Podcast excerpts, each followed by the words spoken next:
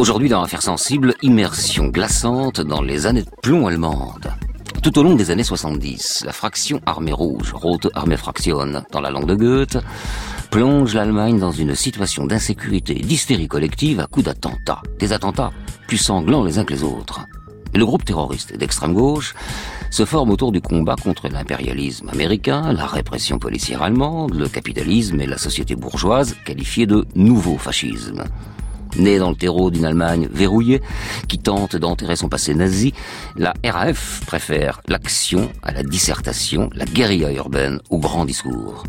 Andreas Bader, Ulrike Meinhof, Jan Karl Raspe ou encore Gudrun Enslin et Holger Mainz, ces noms et ces visages hantent aujourd'hui encore la mémoire collective allemande.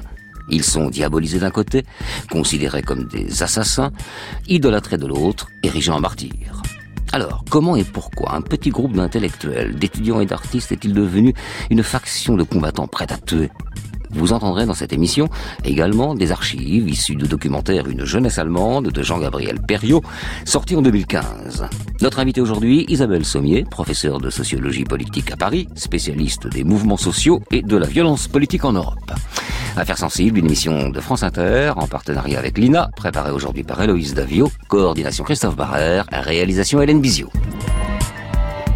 Fabrice Drouel, Affaires sensibles sur France Inter. Jusqu'où Jusqu'à quand? Ce sont les deux questions que se pose avec angoisse l'opinion publique à l'Allemagne fédérale. Jusqu'où iront les terroristes dans leur chantage? Jusqu'à quand va se poursuivre l'angoisse des familles des 92 otages?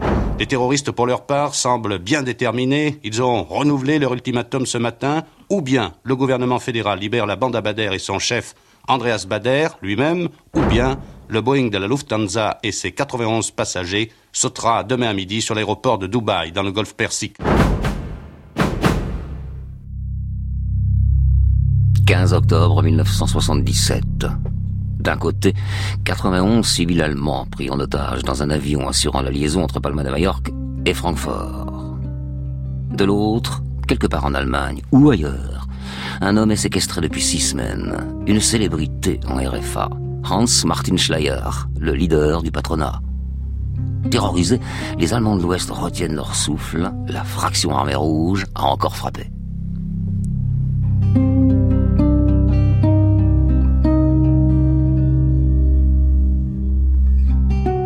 Un peu plus tôt dans la journée, le pilote de l'avion, le commandant Schumann, avait fait parvenir au chancelier Helmut Schmidt ce message. Cher monsieur, au nom de l'équipage, des femmes et des enfants du Boeing 737 vol 181, nous dépendons tous de votre décision. Nous dépendons de votre décision. Vous êtes notre seul et dernier espoir.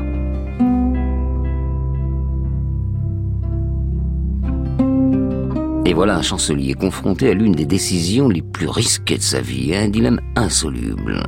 Que faire? Sacrifier 91 civils innocents et une personnalité de premier plan ou libérer de prison un groupe de terroristes déterminés qui n'hésitera pas à commettre de nouveaux attentats demain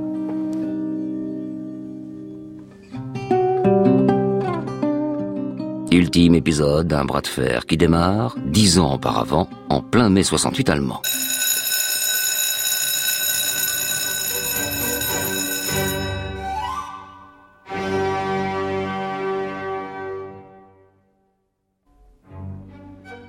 Berlin-Ouest, 2 juin 1967. Le Shah d'Iran en visite officielle en Allemagne assiste à une représentation de la flûte enchantée à l'opéra.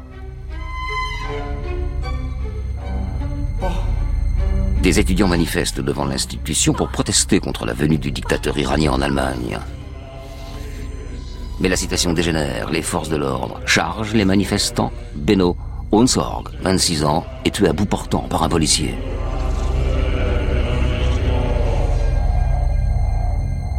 Réprimée dans la violence, cette manifestation laisse les étudiants face à leur haine.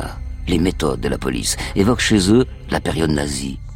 Certains manifestants se retrouvent le soir même au siège berlinois du syndicat étudiant à la pointe de la contestation, le SDS. Comment réagir? Comment répondre?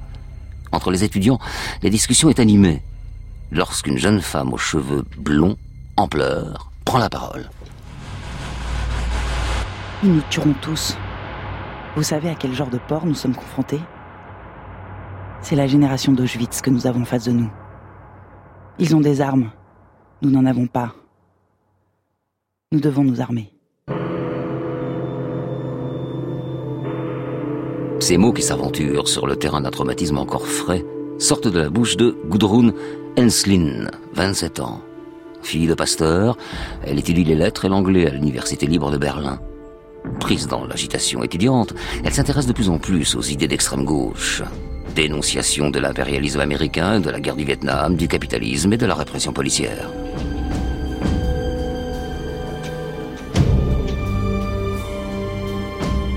À l'été 1967, elle rencontre Andreas Bader, de 3 ans son cadet.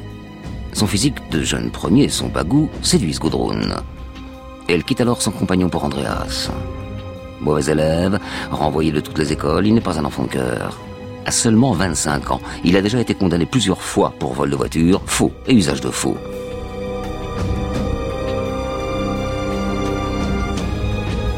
Mais depuis son arrivée à Berlin, quelques années plus tôt, Bader s'improvise journaliste. Il est devenu l'une des figures de la gauche extra-parlementaire, l'APO.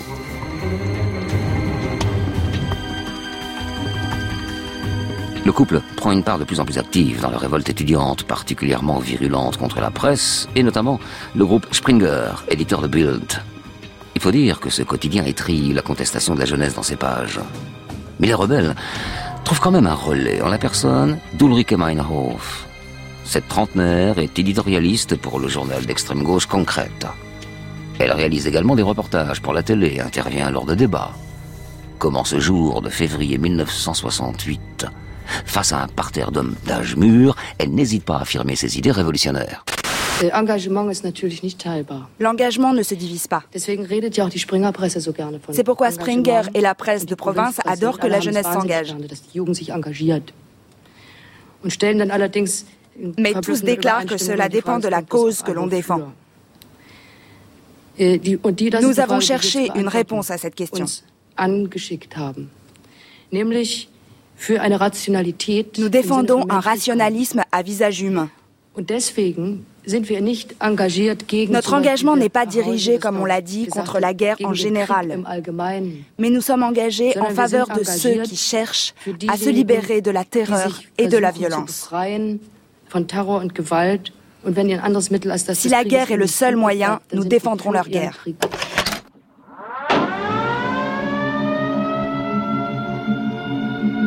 Faire la guerre à ceux qui font la guerre. Ulrike Meinhof défend l'action et elle n'est pas la seule. Gudrun Enslin et Andreas Bader, eux aussi en ont assez des grands discours. La jeunesse est heurtée par les images qui parviennent des bombardements américains au Vietnam. Il faut faire quelque chose, dénoncer ce qui constitue à leurs yeux un nouveau génocide. Alors, décision est prise, assez de manifestations et de réunions, il faut frapper et fort. Le 2 avril 1968, Andreas Bader, Gudrun Enslin et deux autres camarades, Thor Prohl et Horst Sönheim, posent plusieurs bombes artisanales dans deux grands magasins de Francfort. Les détonateurs sont programmés pour se déclencher à minuit. Hors de question de faire des victimes civiles, non? Pour Bader, il s'agit de pulvériser le capitalisme et l'impérialisme avec une charge comparable au bombardement sur le Vietnam. Peu après minuit donc, les bombes explosent et leurs cibles partent en fumée. Pas de victimes, effectivement, mais près de 700 000 Deutschmark de dégâts. Mais les incendiaires ne brillent pas par leur rigueur, si l'on peut dire. Ils ont laissé tellement de preuves que la police les retrouve en deux jours à peine. Quelques mois plus tard, ils sont condamnés à trois ans de prison. Il n'y reste que 14 mois remis en liberté provisoire dans l'attente de l'appel de leur procès.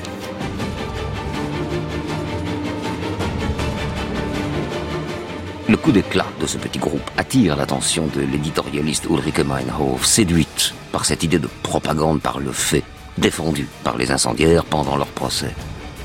Elle leur rend visite en prison et reprend contact avec eux à la sortie.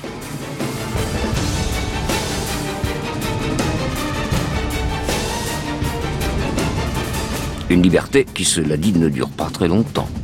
En novembre 69, la condamnation des jeunes gens est confirmée en appel. Bader, Henslin, Sproul et Solheim doivent retourner derrière les barreaux. Démonstration de force de l'État, pensent les activistes. Autoritarisme. D'autant plus que depuis leur attaque à Francfort, la confrontation entre les étudiants et les autorités ouest-allemandes s'est durcie. Un attentat contre le leader du SDS, syndicat de gauche, Rudi Dutschke, en avril 1968, a rendu la situation explosive. La défiance est de mise, comme on peut l'entendre dans cette interview d'une étudiante allemande du SDS. Et vous pensez avoir des chances de réussir à transformer, vous, les jeunes, l'Allemagne? Oui, nous avons une grande chance, nous avons beaucoup de succès dans l'université. Euh, L'étude et tout a beaucoup changé.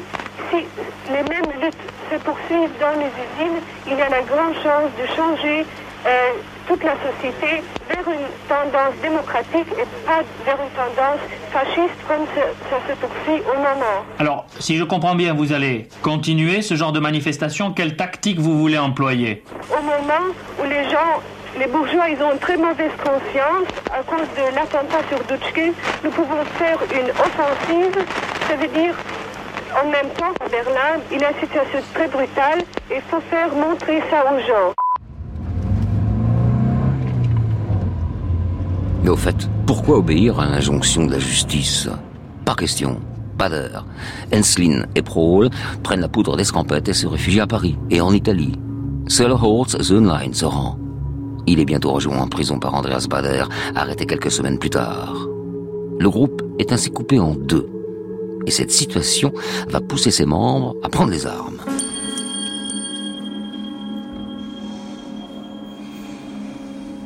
Prison de Tagel, 14 mai 1970.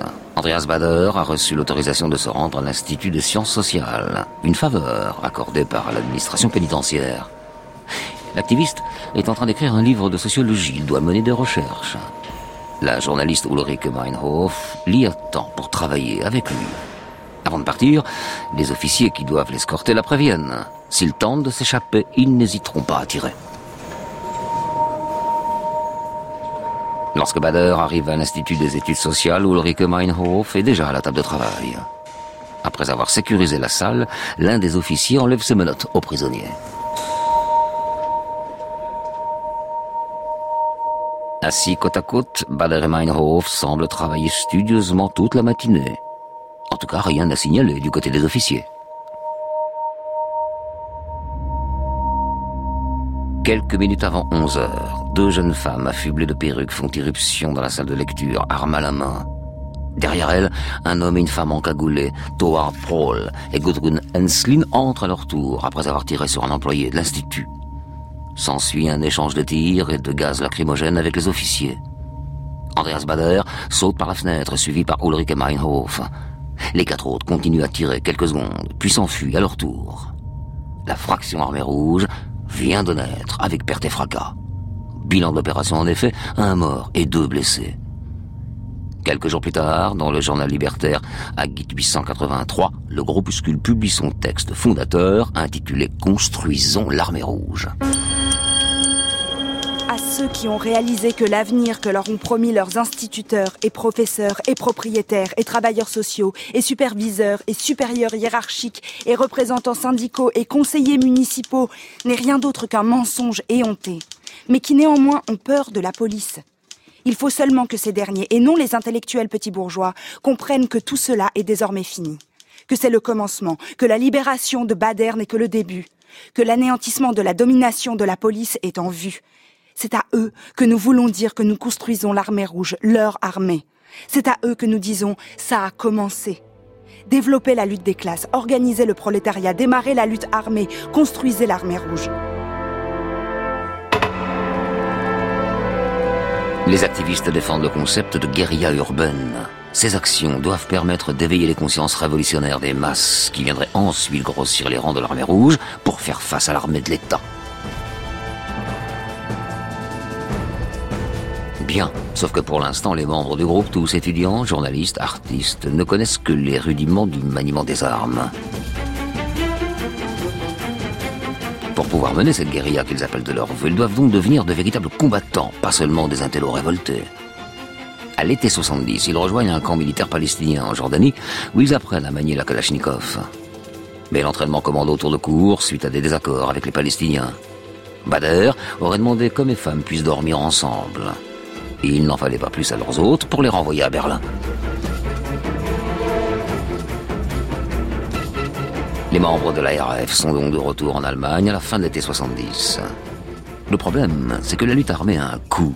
Bader, Meinhof, Esslin et les autres sont recherchés partout et donc contraints à la clandestinité.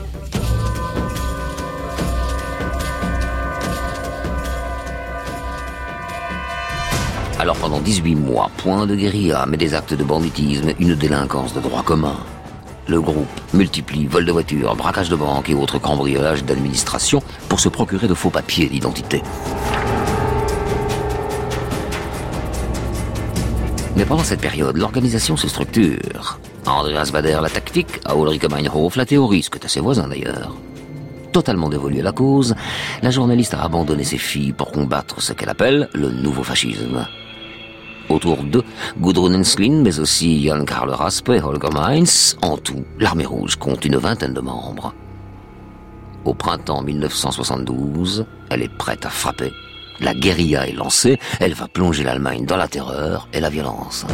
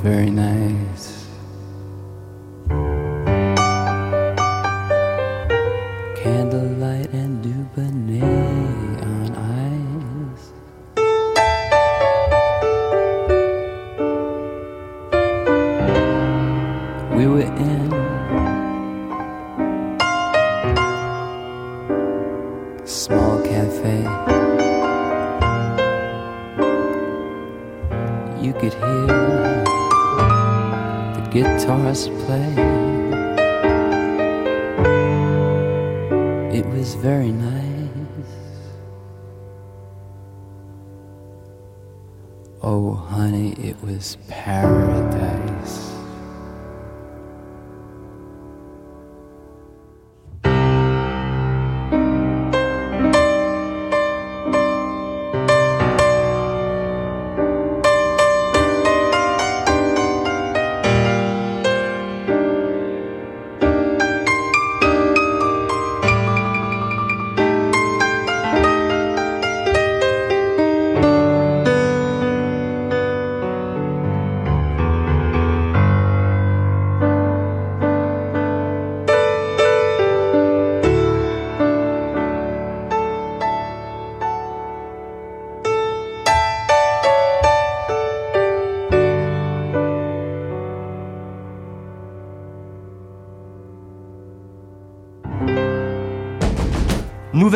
En Allemagne fédérale, la femme d'un juge de Karlsruhe a été grièvement blessée par l'explosion d'une voiture. Et ce n'est pas la première fois que des attentats de ce type se produisent. Bonne, Christian Billmann. La voiture à Karlsruhe a sans doute été piégée par un commando de la bande Abader puisque le juge Buttenberg est chargé de l'instruction ouverte contre la bande. Mais non seulement la voiture d'aujourd'hui, très vraisemblablement celle de jeudi à Francfort, et les deux autres vendredi à Munich et à Augsbourg.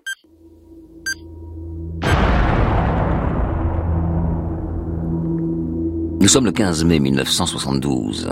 Sur France Inter, le correspondant de la radio à Bonn, Christian Billmann, rapporte la série d'attaques coordonnées qui secoue l'Allemagne depuis quatre jours. Il n'y a alors plus de doute, c'est la fraction armée rouge. Et le bilan est déjà lourd. Un officier américain tué et 14 blessés après l'explosion d'une bombe au quartier général américain de Francfort, 16 blessés après deux détonations à la direction de la police d'Augsbourg et sur le parking de la police criminelle de Munich, auquel s'ajoute donc la femme du juge Bundenberg. Mais la RAF, Rote Armée Fraction ou Fraction Armée Rouge, n'en a pas terminé. Quatre jours plus tard, deux bombes explosent à la maison d'édition Springer. 34 ouvriers sont blessés, dont 19 grièvement. Mais sur ce coup, le groupe se divise. Les attentats ne doivent pas toucher de civils. Enfin, le 24 mai, une dernière attaque au quartier général américain de Heidelberg tue trois soldats. Cette offensive, comme les précédentes, est revendiquée par communiqué. Hier soir, le 24 mai 1972, deux bombes d'une capacité explosive de 200 kg de TNT ont explosé à l'état-major des forces armées américaines en Europe, à Heidelberg. Ces sept dernières semaines, l'American Air Force a balancé plus de bombes sur le Vietnam que sur l'Allemagne et le Japon pendant la Seconde Guerre mondiale. Des millions de bombes supplémentaires sont la réponse que le Pentagone compte utiliser pour stopper l'offensive nord-vietnamienne. C'est un génocide, le massacre d'un peuple. C'est la solution finale, c'est Auschwitz. Nous demandons l'arrêt des attaques à la bombe au Vietnam. Nous demandons une interruption du blocus contre le Nord-Vietnam. Nous demandons le retrait des troupes américaines en Indochine.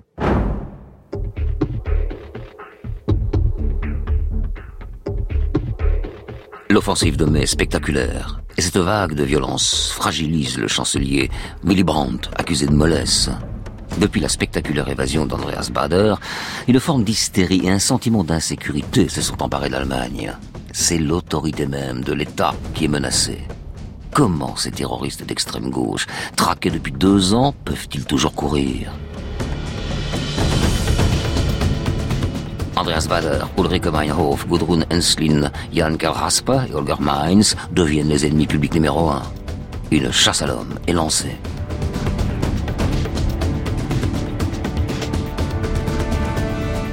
Dans les grandes villes d'Allemagne de l'Ouest, leurs visages s'affichent sur les murs des immeubles et sont diffusés en boucle à la télé. Des têtes sont mises à prix. 59 000 dollars de récompenses sont offerts pour la capture de chacun d'entre eux. On se croirait en plein Far West. 16 000 policiers sont déployés.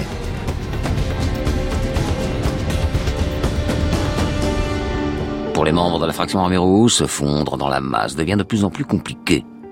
Gudrun Enslin se cache à Hambourg, Ulrike Meinhof à Hanovre, Andreas Bader, Holger Mainz et Jan Gerhasp à Munich. Et ce sont eux, oui, les trois hommes du noyau dur, qui vont tomber les premiers le 1er juin 1972, non sans se défendre. Vaste opération de police en effet ce matin à l'aube vers 5h30 autour d'un immeuble du nord de Francfort non loin de la station de la Hessischer Rundfunk. Surpris au gîte, Andreas Bader et trois membres de son groupe, fraction armée rouge, viennent de se réfugier dans le garage situé au sous-sol. Une violente fusillade oppose alors les terroristes aux policiers qui finalement parviendront à neutraliser les assiégés en faisant usage de gaz. Premier appréhendé, Helger Mainz n'avait pas eu le temps de s'habiller au moment du bouclage de l'immeuble.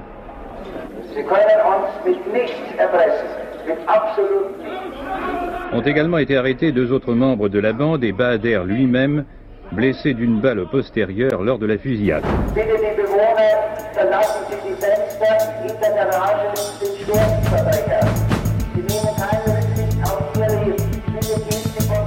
L'arrestation est filmée par les caméras de télé et les images sont diffusées dans le monde entier, comme ici sur le RTF. Les autorités allemandes mettent en effet un point d'honneur à montrer qu'elles ont réussi à mater la rébellion. Pour y parvenir, le chancelier a lancé des appels à la délation. Ici, c'est un retraité qui a alerté la police. Quelques jours plus tard, Gudrun Enslin et Ulrike Meinhof sont dénoncés à leur tour. En l'espace de trois semaines, une vingtaine de membres de la RF sont arrêtés.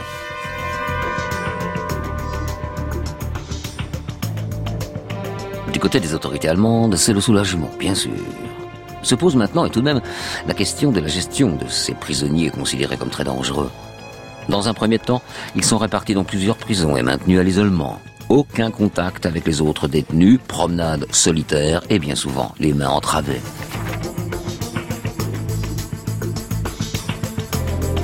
À la prison de Cologne-Ossendorf, Ulrike et Gudrun sont incarcérés dans le quartier spécial de la section silencieuse, oui, silencieuse du bâtiment psychiatrie femme.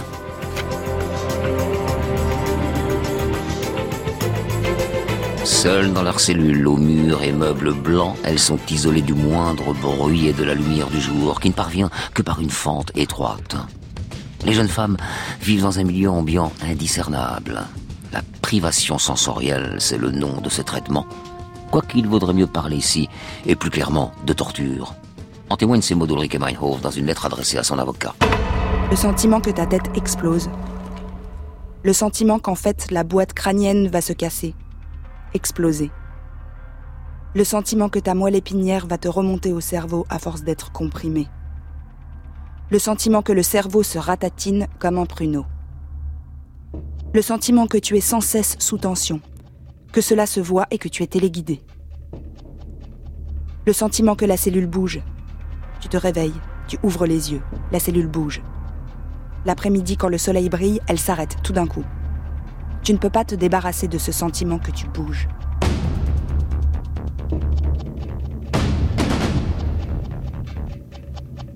Isolé, affaibli, Bader et sa bande semblent privés de toute capacité de nuire. C'est mal les connaître, car même derrière les barreaux, ils continuent leur combat. Entre janvier 73 et février 75, ils mènent plusieurs grèves de la faim pour réclamer la cessation de l'isolement. Si les autorités restent d'abord inflexibles, ordonnant même des alimentations forcées, un événement funeste va faire basculer le rapport de force. Le 9 novembre 1974, Holger Mainz, l'un des piliers de l'ARF, meurt de faim à la prison de Wildklich. Des comités de soutien se constituent en Allemagne, mais aussi à Milan, Bruxelles, Paris. Et des intellectuels comme Jean Genet ou Jean-Paul Sartre prennent fait et cause pour les prisonniers politiques. Le 4 décembre 1974, le philosophe existentialiste se pique même d'une petite visite à Andreas Bader à la prison de Stuttgart-Stammheim. Vivement critiqué par la presse allemande, il s'en explique au micro d'antenne 2 à la sortie. Quelle impression vous a donné Andreas Bader?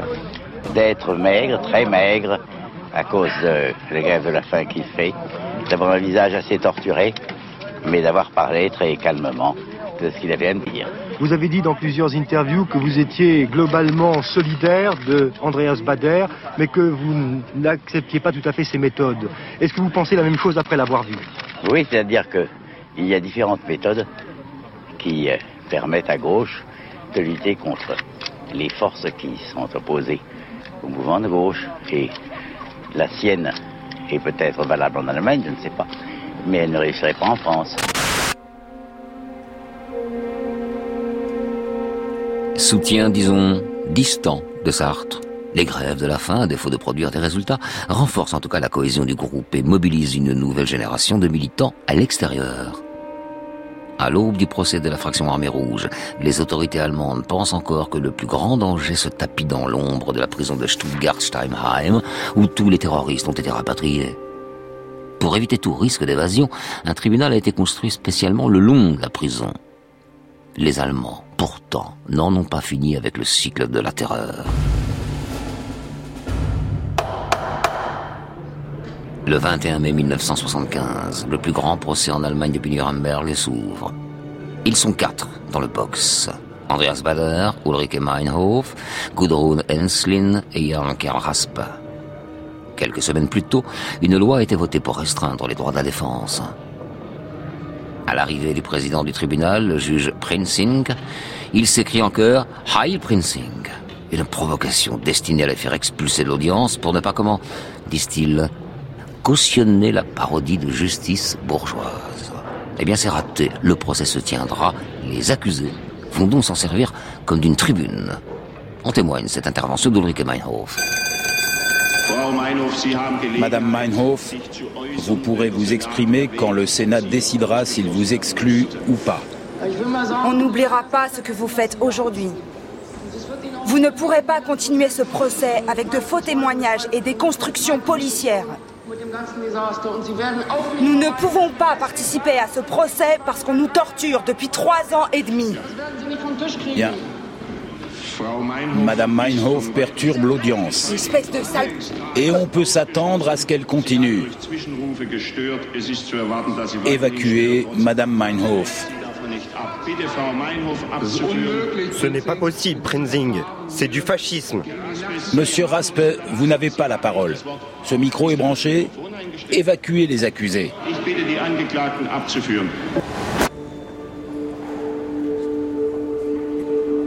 Les débats s'enlisent. Seul espoir des prisonniers, les nouvelles recrues de la RF à l'extérieur. Et d'ailleurs, ces derniers commencent à être actifs. Un mois plus tard, le commando Holger Mainz, du nom de ce membre mort de faim en prison, prend d'assaut l'ambassade d'Allemagne à Stockholm. Douze personnes, dont l'ambassadeur, sont prises en otage pendant douze heures. Les six assaillants veulent la libération de 26 membres de la fraction armée rouge. Bilan, quatre morts, dont deux preneurs d'otages et deux civils.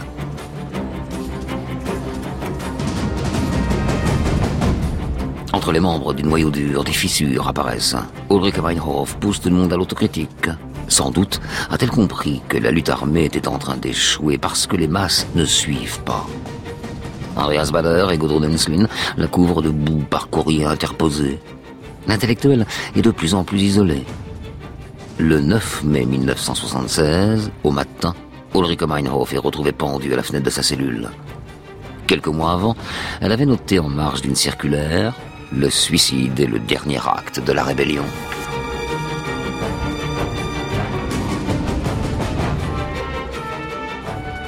La bande à Bader crie au meurtre. En représailles, le 7 avril, la RAF, seconde génération, assassine le procureur général Siegfried Bubak, rendu responsable de la mort d'Ulrike Meinhof et de Holger Mainz. Un nouveau cap est franchi, l'institution judiciaire est directement attaquée. Le 28 avril 1977, Bader, Enslin et Raspe sont condamnés à la perpétuité pour assassinat. Alors ils entament une nouvelle grève de la faim jusqu'à ce que les cellules extérieures de la RAF leur demandent d'arrêter car elles préparent un gros coup. Lundi 5 septembre 1977, 18h30. À Cologne, Hans Martin Schleyer, le président du puissant syndicat des patrons et des industriels allemands, ancien officier nazi et de notoriété publique, rentre chez lui. Sa voiture est escortée par un véhicule de la police. Alors que la Mercedes du grand patron approche de sa destination, un landau est balancé au milieu de la route, obligeant le convoi à ralentir. En un quart de seconde, des tirs de mitraillettes retentissent. Les tireurs sont installés dans un combi Volkswagen, garé sur le côté. Massive, l'opération commando ne laisse aucune chance aux deux policiers, aux gardes du corps et au chauffeur d'Hans Martin Schleyer. Ils sont tués sur le coup. Le patron des patrons, lui, est empoigné et installé dans le combi qui démarre immédiatement. Et le voilà kidnappé par la fraction armée rouge. Le soir même, le chancelier Helmut Schmidt prend la parole à la télé. La nouvelle tentative d'assassinat de Hans Martin Schleyer et des fonctionnaires et collaborateurs l'accompagnant m'a profondément choqué. Quatre morts, citoyens de notre État, s'ajoutent depuis ce soir à la liste des victimes de terroristes aveugles qui, nous en sommes conscients depuis le début, n'ont pas encore épuisé leur énergie criminelle. Celui d'entre vous, quel qu'il soit, qui peut donner même la plus petite des informations sur les circonstances des crimes précédents ou la plus petite des indications sur les circonstances du crime de ce jour et de l'enlèvement de Hans Martin Schleyer, a ici, en tant que citoyen de notre État de droit, le devoir moral impérieux de soutenir activement la police dans sa recherche des meurtriers et ravisseurs.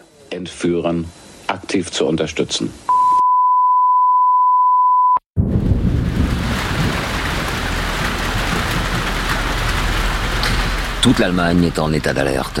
La RAF demande une nouvelle fois la libération de ses membres fondateurs. Mais les semaines passent.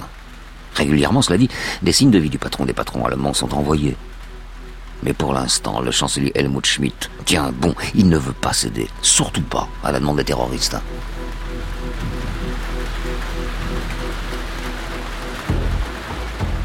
Mais la situation devient plus dramatique lorsque le 13 octobre, le vol Palma Francfort est détourné. Les quatre preneurs d'otages se revendiquent d'un groupe inconnu, la SWIAO. Mais le lien avec la fraction armée rouge est vite établi. Les terroristes exécuteront les passagers un à un si onze membres du groupe d'extrême gauche ainsi que deux prisonniers palestiniens ne sont pas libérés. Pendant cinq jours, l'avion erre d'aéroport en aéroport, Rome, Larnaca, Bahreïn, Dubaï, Aden et enfin Mogadiscio. Pendant ce temps, Helmut Schmidt consulte les membres de l'opposition.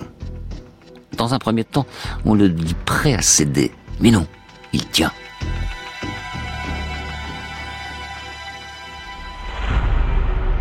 Le 17 octobre, le pilote de l'avion, le commandant Schumann, est exécuté. Il n'y a plus de temps à perdre. Quelques heures plus tard, le chancelier ordonne aux forces spéciales de donner l'assaut.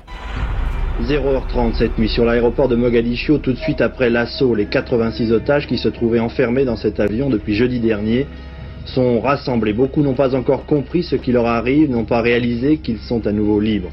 L'assaut de la brigade spéciale de la police ouest-allemande n'a duré en tout et pour tout que cinq minutes. D'abord, les portes de l'avion sont arrachées, un policier crie Couchez-vous, des grenades aveuglantes explosent, les quatre terroristes dont deux femmes sont abattus, une dizaine de passagers sont légèrement blessés, c'est ce que racontent les premiers témoins. Tout est fini.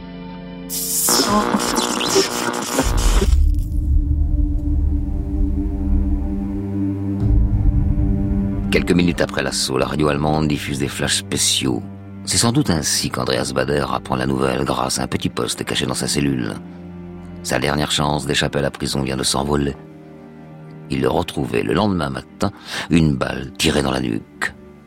Et dans une cellule voisine, on découvre Jan Karl une balle logée derrière l'oreille, et Gudrun Henslin pendue avec des fils électriques.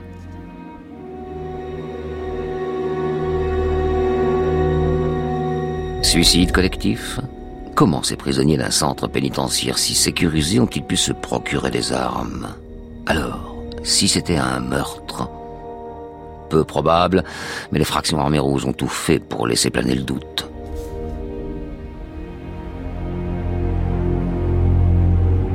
Mais pour le patron des patrons, toujours détenu par le groupe à l'extérieur, la nouvelle vaut condamnation à mort. L'après-midi du 19 octobre 1977, le journal français Libération reçoit le communiqué suivant.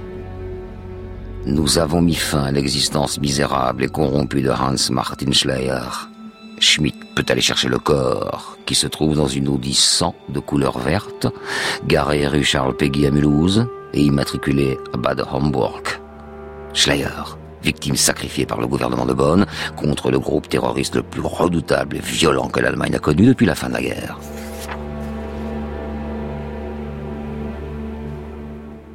La fraction armée rouge, Rote Armée Fraction, ou Bande restera active jusqu'en 1998.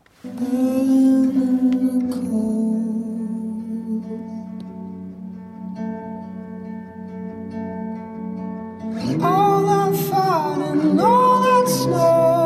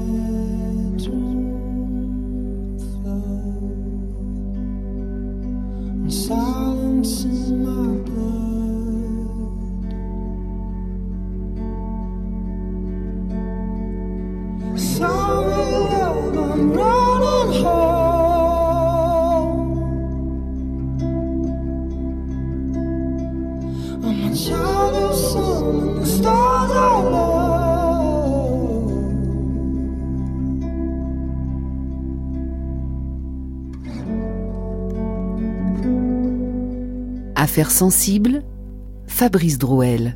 Aujourd'hui, Fraction Armée Rouge avec notre invitée Isabelle Sommier. Bonjour. Bonjour. Vous êtes chercheuse en sociologie, directrice adjointe du Centre européen de sociologie et de sciences politiques à l'Université Paris 1 Panthéon-Sorbonne. Vous êtes spécialiste de la violence euh, politique. Euh, vous avez notamment écrit La violence révolutionnaire, paru en 2008 aux éditions Presse de Sciences Po. Voilà, on voit dans la fin du récit euh, qu'il y a eu plusieurs générations d'infractions armées rouges, plusieurs vagues de, militants. Elles avaient la même motivation, c'était la même racine et les, mêmes, et les mêmes feuilles, les mêmes branches, si je puis dire? Non, c'est une deuxième génération précisément Très qui rejoint en fait les rangs de la RAF entre 75 mhm. et 77 et qui n'a pas connu euh, les luttes estudiantines et euh, contre la guerre du Vietnam dans lesquelles se sont socialisés euh, les membres de la première génération. Donc ils avaient des méthodes différentes et des motivations différentes jusqu'en 98, parce qu'on dit qu'ils sont restés actifs jusqu'en 98. Alors il y avait très certainement une matrice un peu plus anarchisante euh, puisque ces militants sont arrivés après l'expérience souvent hein, euh, de, du soutien au comité contre la torture. Hein. Il s'appelait ainsi, mmh. hein, donc euh, en soutien avec les militants incarcérés de la première génération. Donc une empreinte plutôt autonome et plutôt anarchisante. Et surtout, ils vont beaucoup plus s'orienter encore sur le front anti-impérialiste. Alors, on va y revenir sur tout cela, bien sûr, sur les motivations. Alors pour le coup de la, de la première vague, la première, première génération, celle dont on a parlé pendant le récit. Alors il y a quand même une zone d'ombre, un débat autour de la mort des membres qui constituaient le noyau dur, on l'a dit dans, le récit. Officiellement, c'est un suicide collectif. D'autres membres de la fraction Armée Rouge ont crié au meurtre, ce qui serait pour le coup un meurtre d'État. Quelle est la version, selon vous, la plus plausible? Plausible, parce qu'on n'a pas la, vérité euh, ah établie. Non, on ne l'a pas. Euh, du côté de l'extrême gauche, on pense toujours qu'il s'agit euh, d'un suicide. J'ai pour euh, Ulrich Meinhof, c'est très certainement un suicide. Pour les trois autres membres, ça reste ouvert, même si du point de vue des chercheurs, euh, mhm. c'était aussi un suicide. Donc on est on est sur la thèse du suicide, d'accord. Alors, euh, Andreas Bader euh, se suicide donc lors de ses obsèques à Stuttgart le 27 octobre 1977, qui est aussi les obsèques de, de Gudrun Henslin et Jan Kalrasp. ces obsèques ont attiré de nombreux sympathisants. On, va écouter cette interview de trois d'entre eux au micro de, de France Inter le même jour, donc le 27 octobre 1977 moi, c'est un assassinat et je suis venue pour, euh, pour protester contre le bafouement des libertés démocratiques en Allemagne. Pas du tout parce que je suis anarchiste ou que je suis euh, pour euh, les méthodes d'action de la bande Bader, mais simplement au nom de la démocratie et de la liberté et de la justice. Moi, j'ai la forte impression qu'ils ont, qu'ils ont été assassinés. Vous partagez les idées d'Andreas Bader et de ses amis? Je n'approuve absolument pas les méthodes d'action parce que pour nous, ils arrivent au résultat contraire de ce qu'ils veulent. Mais disons, je porte absolument pas le, même jugement que, que la presse bourgeoise en général. Pour moi, ils sont, ils sont le reflet de, la violence d'État qui, qui, existe en Allemagne fédérale. RAF euh, nous a montré beaucoup de choses sur cette société ici, qu'il y a euh, un fascisme caché. Moi, je, je l'ai ressenti comme ça. Ils n'ont pas pu euh, communiquer avec la population. Je, pense que cette politique n'a aucune chance euh, en Allemagne de l'Ouest, ni euh, ailleurs dans, tout le monde. vous avez remarqué, il y a, il y a dans, ces propos-là et dans ceux qu'on a entendus pendant le récit beaucoup de références au fascisme. Alors évidemment, euh, l'Allemagne est un, est un cas spécial. Je rappelle que nous ne sommes qu'à 27 ans après la fin de la Seconde Guerre mondiale, que la jeunesse allemande porte à son corps défendant euh, cette histoire euh, allemande qui est difficile à porter. Mhm. Donc est-ce que ça permet d'expliquer l'éclosion de, de, mouvements de gauche, d'extrême gauche, violents comme la fraction armée rouge, cette particularité historique? Non, je ne crois pas. Euh, en revanche, ce qui est intéressant de noter, c'est que les trois pays qui ont été euh, le plus touchés par euh, ces phénomènes au cours des années 70, c'est l'Allemagne, c'est l'Italie, et, puis un peu plus loin, non. Non, avec action directe quand même. Le Japon. Le Japon. Donc ça fait quatre. Enfin, on y reviendra. Continuez. Pardon. et vous remarquerez que les trois pays en question sont des pays qui ont eu des expériences de fascisme, qui sont dans des situations de souveraineté limitée. Euh, puisque euh, soit il y a la présence euh, très claire de des Américains. Hein, donc tout cela fait quand même un, un faisceau en quelque sorte d'interrogation. Mais le passé fasciste ne joue pas de la même façon pour les Allemands et pour les et pour les Italiens.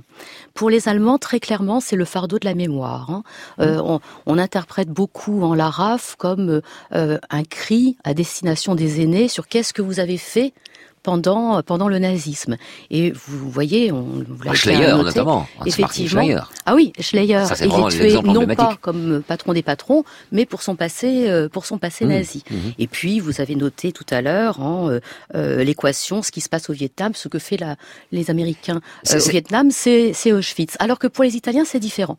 Pour mmh. les Italiens, eux, souvent, ils disent, alors est-ce faux ou vrai? Bon, euh, que euh, ils avaient un père ou un oncle résistant, et donc ils entendent poursuivre le combat. Euh, jugé inachevé de la résistance comme euh, moment révolutionnaire. Donc, dans, voyez, dans, dans, les deux cas, c'est une sorte d'épuration après l'heure. Alors, il y a aussi le thème, effectivement, que l'épuration n'a pas été mmh. euh, n'a pas été euh, assez loin, bien entendu. Hein. Mais dans un cas, on est plutôt dans un registre, je dirais, défensif, dans un re registre euh, de la rédemption également, hein, alors que dans l'autre, on est dans un registre plus offensif. Comment expliquer maintenant que la fraction armée rouge n'attire autour d'elle qu'une quarantaine de membres quand On sait même beaucoup lui prêter. Même beaucoup lui prêter. On va même dire entre 20 et 30. Hein. On était un peu sur 20 d'ailleurs pendant, pendant le récit. Alors que les brigades rouges en Italie en tire autour de 200. Alors c'est peut-être beaucoup leur en donner aussi, je ne sais pas. Oh non, c'est beaucoup plus. Et c'est moins ah bah voilà. C'est beaucoup plus. Bon, bah, je suis ça, renforce. Non, vous avez raison, vous êtes historienne, vous êtes dans la précision. N'empêche que ça renforce le sens de ma question. Elle en devient que plus valide, si je puis me permettre. Mais tout à fait, tout à fait. En fait, il y a eu plus de 1400 euh, militants des Brigades Rouges incarcérés. Mm. Euh, alors si on regarde les chiffres, hein, on considère effectivement une vingtaine de personnes à la RAF. Euh, au total, en Allemagne, 227 personnes qui vont être incarcérées pour appartenance euh, à une bande armée. En Italie, il y en aura 6000 et il y aura 20 000 personnes inculpées pour association avec une, un groupe subversif. En France, Action directe, c'est une vingtaine de personnes. Donc, vous voyez, c'est mmh. quand même très, très. Euh, les volumes, si je puis dire, sont très sont différents. Très différents. Alors pourquoi maintenant sont-ils si différents? Alors parce que pour l'essentiel, euh, pour l'essentiel, la RAF et les autres groupes, hein, parce qu'il n'y a pas que la RAF, hein, il y a également le mouvement pour euh, du 2 juin, justement en référence à ce premier, premier martyr euh, qui est Beno Honzorg, vous en avez parlé, hein, et il y a les cellules révolutionnaires autonomes, donc on avait trois organisations, mais les trois organisations en question sont des organisations qui ont toujours été extrêmement isolées, extrêmement isolées, qui n'ont par ailleurs jamais cherché à conquérir euh, la classe ouvrière, hein, euh, selon le principe de euh, mettre l'étincelle en espérant que l'agite-propre va agir sur la classe ouvrière. Pour les Allemands, la classe ouvrière, elle est définitivement acquise euh, au révisionnisme et au réformisme, de son point de vue. Hein. Donc, c'est aussi pour cela qu'il y a ce front anti-impérialiste anti mmh. et que les cibles sont essentiellement des soldats américains, etc. Donc, un très grand isolement social euh, de ces de ces groupes euh, très différents de l'humus et du terreau euh, qu'il y a en Italie à la même époque. En tout cas, est-ce qu'il y a la même logorée entre Action Directe, RAF et Brigade Rouge dans, dans leur communiqué, cette logorée d'extrême gauche? Voilà, on, on, trouve les mêmes termes? Bah, On retrouve, oui, alors pas, pas exactement, mais enfin on est dans une période de réactivation du mythe révolutionnaire. Oui. Donc, euh, bon, on a des propos... Euh, plus ou moins bien articulé, on va plus dire. Plus ou moins clair d'ailleurs. Euh, de marxisme-léninisme, de référence à Mao, bien entendu, hein, parce qu'on ne peut pas non plus comprendre ces années euh, sans voir ce que euh, la révolution euh, culturelle lancée par Mao en 66 a éveillé, euh, je dirais, euh, des espoirs, l'idée que c'était la jeunesse qui allait conduire la révolution ouais. désormais. Oui. Hein. Donc on, on, a cela, mais on a aussi, hein, selon les groupes, comme je vous le disais, des, des influences anarchisantes euh, plus ou moins nette. Et puis, euh, ce qui est différent, me semble-t-il, dans, la langue de ces groupes, c'est euh, en tout cas à la RAF, une dimension très morale. Hein, euh, et puis on parle de porc, etc. Donc euh, autant les textes des Brigades Rouges sont très secs, euh, enfin c'est des textes mmh. politiques, autant dans les textes de la RAF, on a aussi une dimension qui renvoie à ce que je disais, hein, cette dimension de rédemption, de, il, de moralité, il faut sauver en quelque sorte euh, l'honneur. Ouais. Alors, on, on va voir qu'il y, y, a pu y avoir des, des, synergies entre ces groupes euh, armés au-delà de la logorée. On va écouter un extrait du journal euh, télé d'Antenne 2 du 26 janvier 1985. Action directe vient ce jour-là de commettre son premier assassinat, en l'occurrence sur le général Audran, qui était le, le responsable pour faire court des, des ventes d'armes en France à l'époque. Bonjour à tous. Le groupe terroriste d'extrême gauche Action Directe a donc basculé dans la violence en assassinant hier soir de 8 balles de 11,43 le directeur des affaires internationales au ministère de la Défense. Cet assassinat, le premier dans l'histoire du terrorisme d'extrême gauche en France, apparaît comme une déclaration de guerre à l'État français, en même temps que la naissance d'une sorte d'international du terrorisme le plus radical. L'exécution de René Audran a été menée par le commando dit Elisabeth Van C'est un membre de la fraction armée rouge allemande qui avait été exécuté à Nuremberg en 1978. Alors, Action Directe en France s'en prend au général Audran. Plus tard, l'organisation s'en prendra au patron de Renault de l'époque, Georges mmh. Euh, assassiné. Ça rappelle Schleyer, sauf que le, le passé de Bess n'a rien à voir avec celui de Schleyer. Mais si on met ça de côté, c'est un grand patron représentant mhm. euh, du capitalisme euh, qui est assassiné en France par action directe comme. Euh, mais en tant que représentant du patronat. Du patron, c'est ce que je dis. hein, c'est en déconnexion totale de ce qui s'est passé pour évidemment pour Schleyer, puisqu'on faisait référence à son passé nazi. Enfin, c'est quand même, on a quand même de chaque côté de la frontière du Rhin deux, deux attaques contre deux personnes qui représentent l'ordre capitaliste établi. Et puis du mhm. côté du côté d'Italie, là pour le coup, la transgression est encore plus forte du côté des Brigades Rouges, puisqu'on assassine Aldo Moro, qui est un mhm. personnage politique absolument essentiel, qui, qui, allait devenir président du Conseil, qui allait gouverner euh, l'Italie. Donc les méthodes sont à la fois proches et pas complètement proches entre entre les trois. Est-ce qu'il y avait coordination?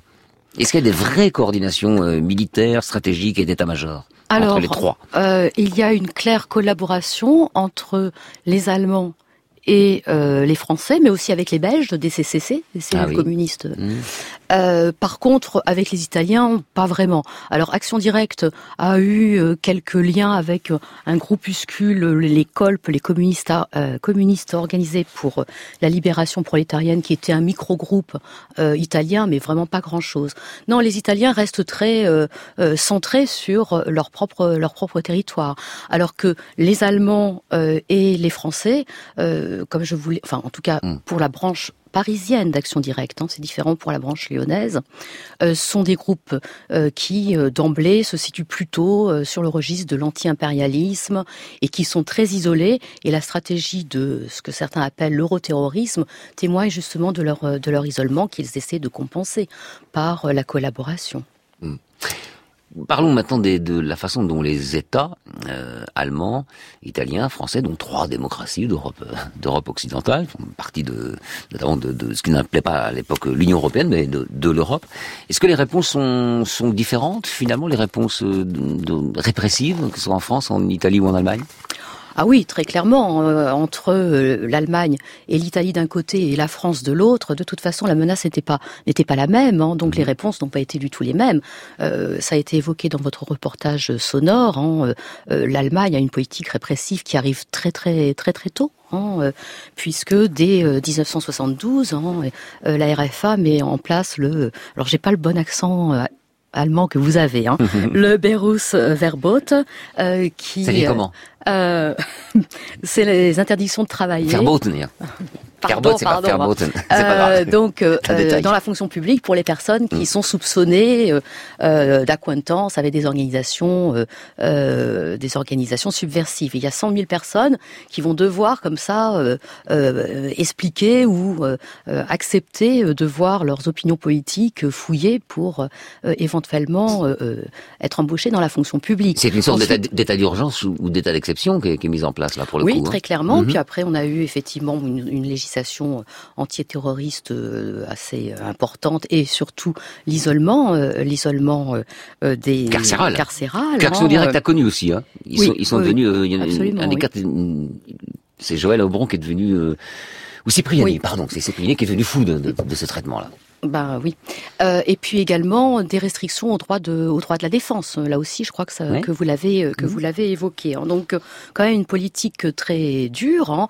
En Italie, euh, ça va être plus lent, mais euh, parce que euh, la fraction armée rouge passe tout de suite euh, aux, aux, victimes. En hein. dès 1972, il y a des morts, alors des assassinats. Mm. Alors qu'en Italie, c'est 74. Hein. Donc l'Italie va mettre plus de temps. Et ensuite, la législation antiterroriste va être très développée, hein, mais elle va véritablement vaincre ces groupes, je dirais politiquement, en mettant en place deux nouvelles figures la figure du repenti, qui collabore avec euh, la justice, et la figure du dissocié, qui, sans collaborer, euh, estime qu'il a eu tort et que le recours à la violence euh, n'est pas possible en, en, démocratie. Et ça va entraîner euh, des, des dissensions internes à tous les groupes et leur explosion. Merci infiniment pour euh, tous ces éclairages que vous nous avez apportés, euh, Isabelle Sommier. Je voudrais remercier Lucie Digou, Hélène Biziou, Eric Oswald et Adrien Mora pour l'ensemble des lectures que vous avez euh, entendues. Remerciement tout particulier également à Alexandre Soroko pour son travail de traduction. Merci mesdames, merci monsieur. C'était Affaires sensibles aujourd'hui, la bande à une émission que vous pouvez réécouter en podcast sur franceinter.fr. Rendez-vous également sur la page Affaires sensibles du site de France Inter pour toute information complémentaire à notre émission, livres, références et vos commentaires, bien sûr, si le cœur vous en dit. Merci Arnaud Caillet qui était à la technique aujourd'hui.